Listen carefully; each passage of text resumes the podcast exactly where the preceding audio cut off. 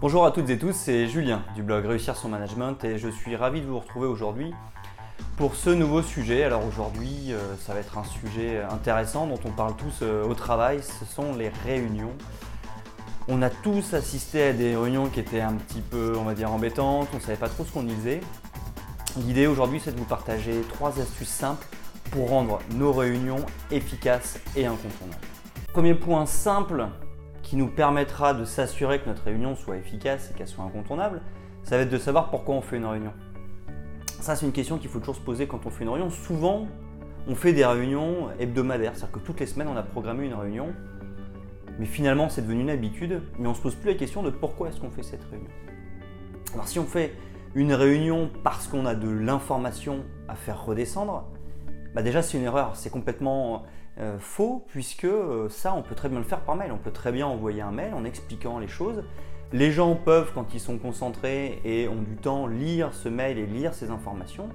Si des questions surviennent, il suffit de passer un coup de téléphone et on pose sa question. Donc faire un travail simplement pour redescendre de l'information, ça n'a pas de sens. Et au contraire, si on veut que la réunion soit efficace, il faut à tout prix que les participants aient pris connaissance des informations avant la réunion.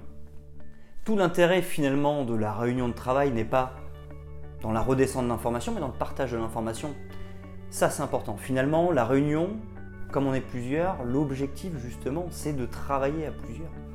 Quand on reçoit de l'information, on travaille tout seul.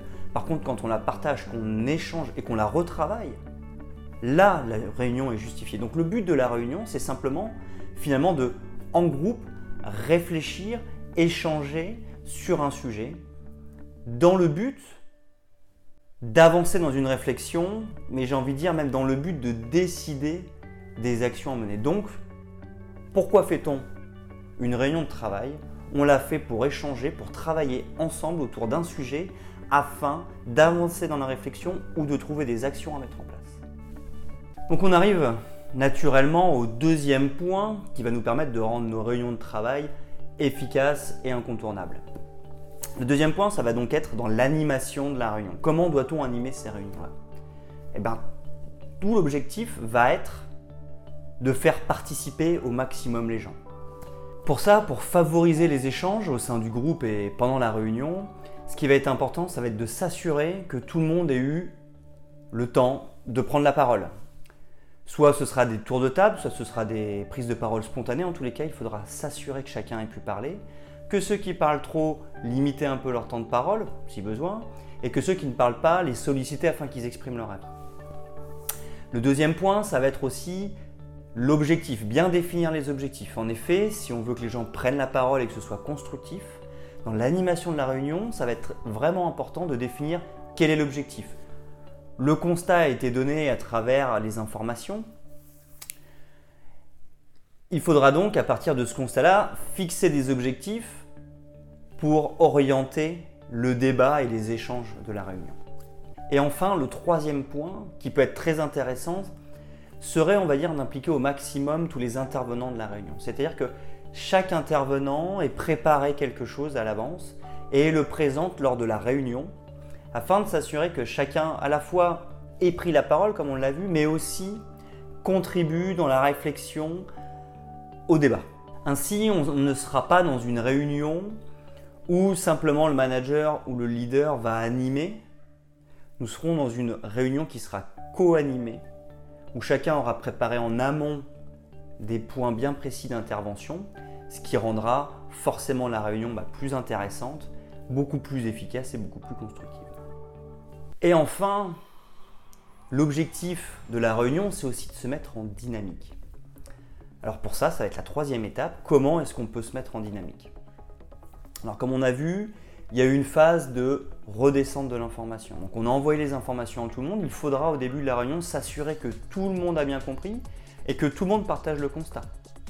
Par exemple, si on a envoyé des chiffres, s'assurer que tout le monde interprète bien de la même manière les chiffres et que tout le monde soit bien d'accord et qu'il n'y ait pas d'hypothèse supplémentaire. Ensuite, il faudra définir les objectifs. Pour ça, on commencera par faire par exemple un tour de table en demandant à chacun ce qu'il pense des causes ou des raisons pour lesquelles nous faisons la réunion, qu'est-ce qu'il pense de ce sujet-là?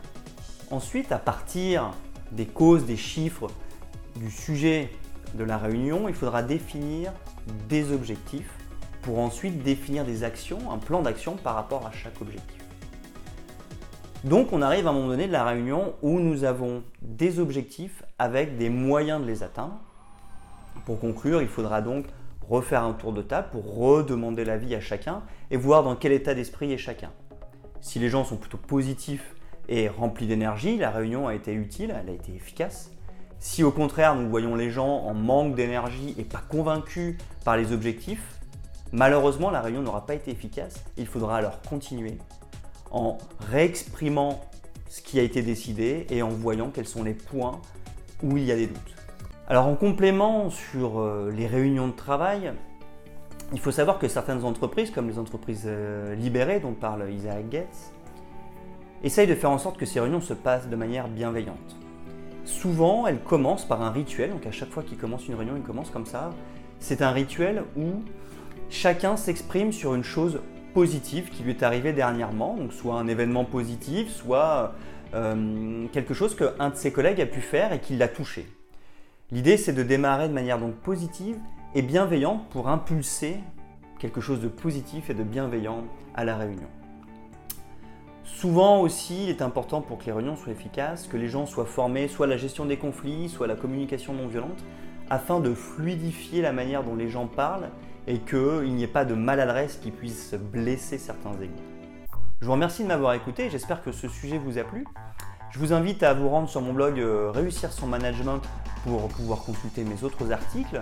N'hésitez pas aussi à vous abonner à mes réseaux sociaux pour être informé euh, des dernières parutions.